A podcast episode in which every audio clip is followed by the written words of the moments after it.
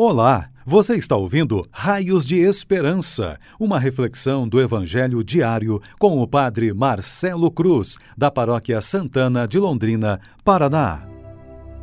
Queridos irmãos e irmãs, hoje sábado, vamos ouvir e refletir sobre o Evangelho de Lucas, capítulo 20, versículos de 27 a 40.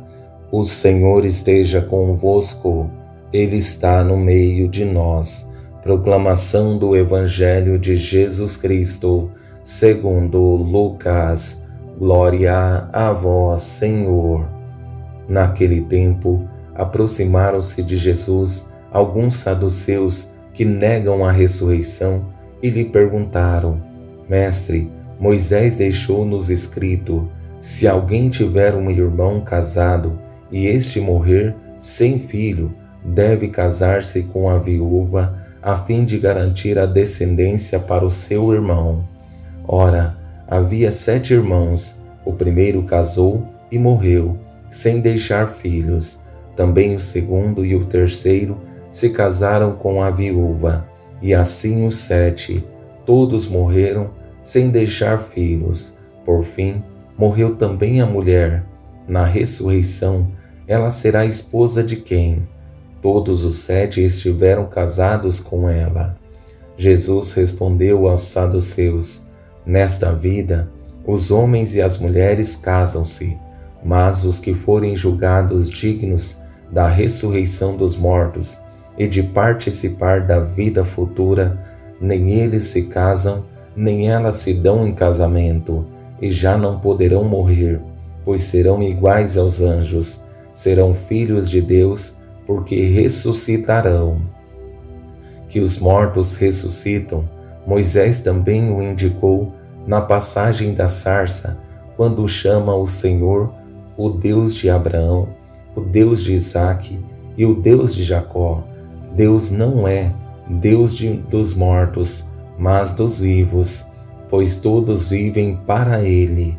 Alguns doutores da lei disseram a Jesus: Mestre, Tu falaste muito bem, e ninguém mais tinha coragem de perguntar coisa alguma a Jesus. Palavra da salvação. Glória a vós, Senhor. Queridos irmãos e irmãs que nos acompanham em nossas reflexões diárias do Evangelho, é sempre uma grande alegria contar com Sua presença e saber que nesse tempo exigente, que estamos vivendo, temos o privilégio de saber que continua nos acompanhando diariamente em nossas reflexões.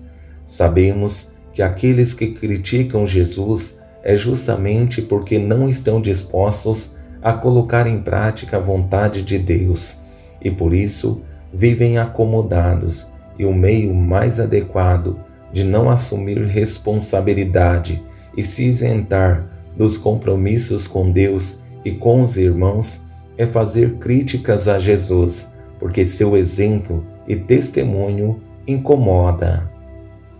Tendo presente essa pequena introdução, vemos na pessoa dos saduceus algumas características que nos surpreendem, principalmente por entrar em um assunto que não faz parte de sua crença, simplesmente para testar Jesus e ver como ele vai desenvolver seu raciocínio. É preciso que entendamos bem o que diz essa introdução do Evangelho, para depois percebermos onde os saduceus querem chegar. Naquele tempo, aproximaram-se de Jesus alguns saduceus que negam a ressurreição. Às vezes, um questionamento vem em minha cabeça. Se não estou disposto à mudança, qual a motivação em saber um assunto que não me interessa? Com esse segundo passo, que é o longo desenvolvimento do assunto sobre os sete irmãos que casaram com uma mulher sem deixar filhos, vemos uma pergunta que não tem sentido, porque estão entrando em um assunto que não acreditam. Todos morreram sem deixar filhos. Por fim, morreu também a mulher. Na ressurreição, ela será esposa de quem? Todos os sete estiveram casados com ela. Uma pergunta que tem uma única intenção: fazer Jesus perder tempo com aqueles que não querem mudar de vida.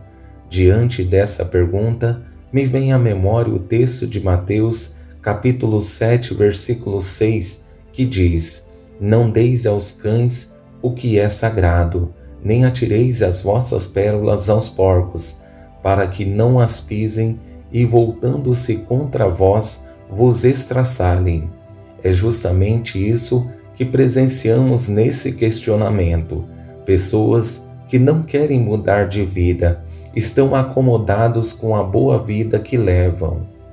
Mas Jesus vê cada questionamento como uma possibilidade de promover um caminho de conversão na vida dos seus interlocutores. Por isso, explica de uma forma bela o sentido profundo da ressurreição.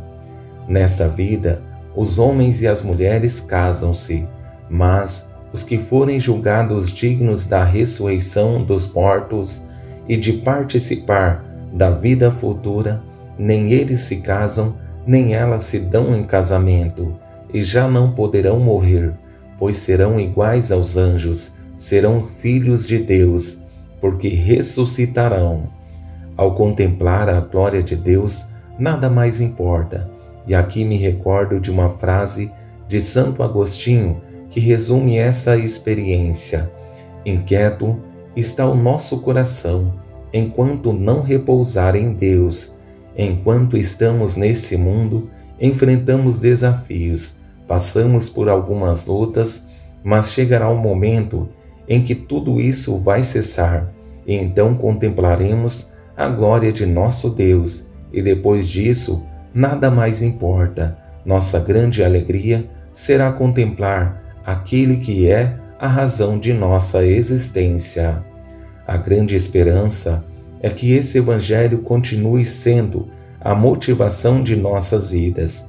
Sabemos que sempre teremos pessoas contrárias à nossa fé, mas não podemos perder de vista aquele que nos amou por primeiro e deu a vida para termos vida e vida em abundância.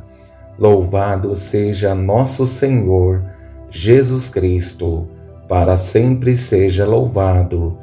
O Senhor esteja convosco, Ele está no meio de nós. Abençoe-vos, Deus Todo-Poderoso, Pai, Filho e Espírito Santo. Amém. Você ouviu o Raios de Esperança, uma reflexão do Evangelho diário com o Padre Marcelo Cruz, da Paróquia Santana de Londrina, Paraná. Se esta mensagem lhe fez bem hoje, compartilhe com seus amigos.